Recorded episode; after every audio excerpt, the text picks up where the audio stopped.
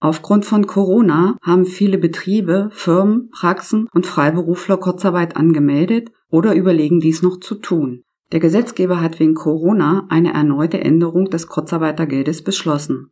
In dieser Folge besprechen wir Wissenswertes zu dieser Änderung zum Kurzarbeitergeld und beantworten ergänzend zu unserer bereits bestehenden Podcast-Folge weitere häufige Fragen zum Kurzarbeitergeld. Liebe Zuhörerinnen und Zuhörer, hallo und herzlich willkommen. Ich bin Steuerberaterin Sabine Banse-Funke. Zu dem Thema Kurzarbeit begrüße ich meinen Kollegen aus unserem Büro, Herrn Rechtsanwalt Ralf Leibecke.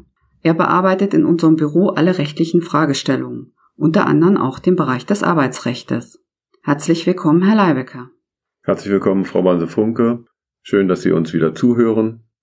Den Link zur ersten Folge zum Kurzarbeitergeld haben wir in den Shownotes nochmals beigefügt. Der Rechtsstand der Informationen dieser Folge ist vom 6.4.2020. Änderungen zeitlich nach dem 6.4.2020 können daher in dieser Folge nicht berücksichtigt sein.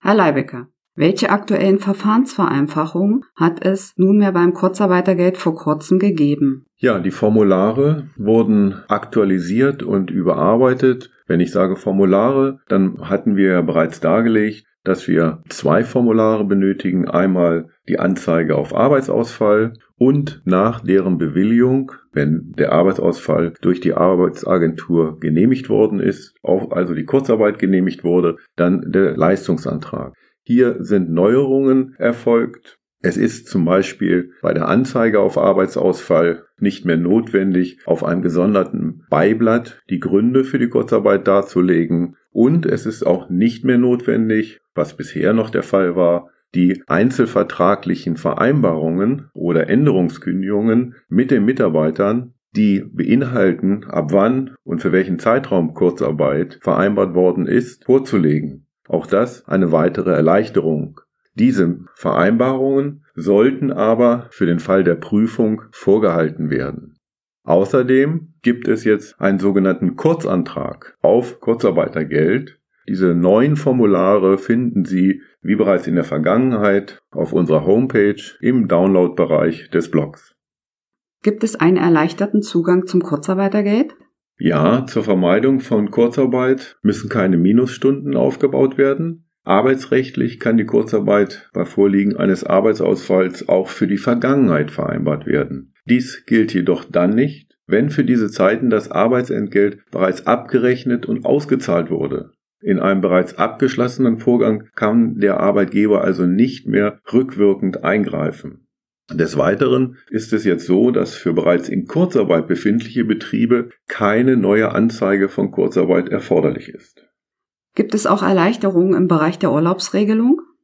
Es wurde nunmehr festgelegt, dass bis zum 31.12.2020 davon abgesehen wird, die Einbringung von Erholungsurlaub aus dem laufenden Urlaubsjahr zur Vermeidung von Kurzarbeit einzufordern. Also muss nicht mehr zunächst der bereits angefallene Urlaub aus 2020 genommen werden, bevor Kurzarbeit mit den Mitarbeitern vereinbart werden kann.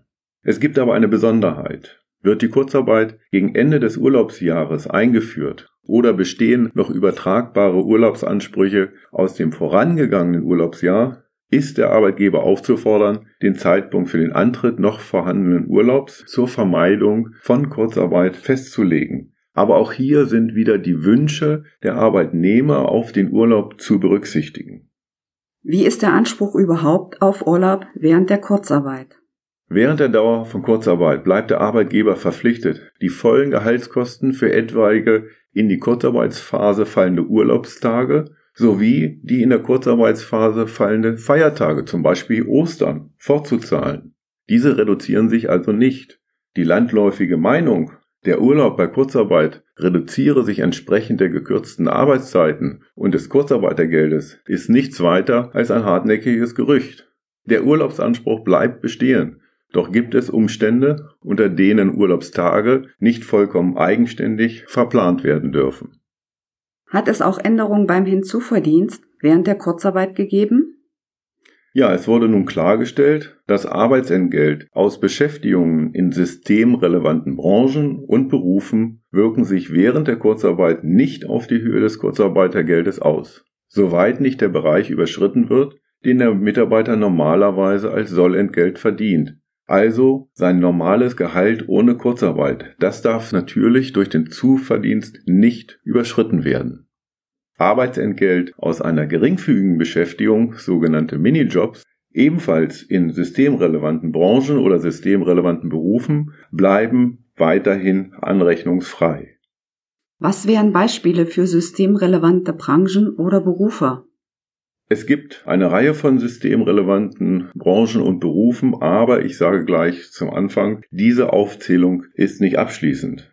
Wir werden sehen, dass die Dynamik da sehr groß ist und wahrscheinlich noch weitere Bereiche hinzukommen werden. Zurzeit sagt man zum Beispiel medizinische Versorgung, ambulant und stationär, auch Krankentransporte oder Versorgung von Krankenhäusern und Pflegeeinrichtungen mit Lebensmitteln oder Verbrauchsmaterialien. Apotheken, Güterverkehr zum Beispiel für die Verteilung von Lebensmitteln an den Einzelhandel, aber auch der Lebensmittelhandel, zum Beispiel Verkauf oder Auffüllen von Regalen in Supermärkten zählt dazu. Auch die Lebensmittelherstellung in der Landwirtschaft zum Beispiel gehört dazu.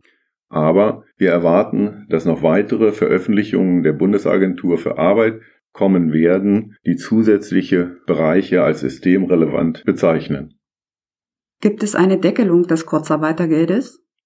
Kurzarbeitergeld kann immer nur bis zur Beitragsbemessungsgrenze. Die ist zurzeit im Jahre 2020 6.900 Euro in den alten Bundesländern und 6.450 Euro in den neuen Bundesländern gewährt werden.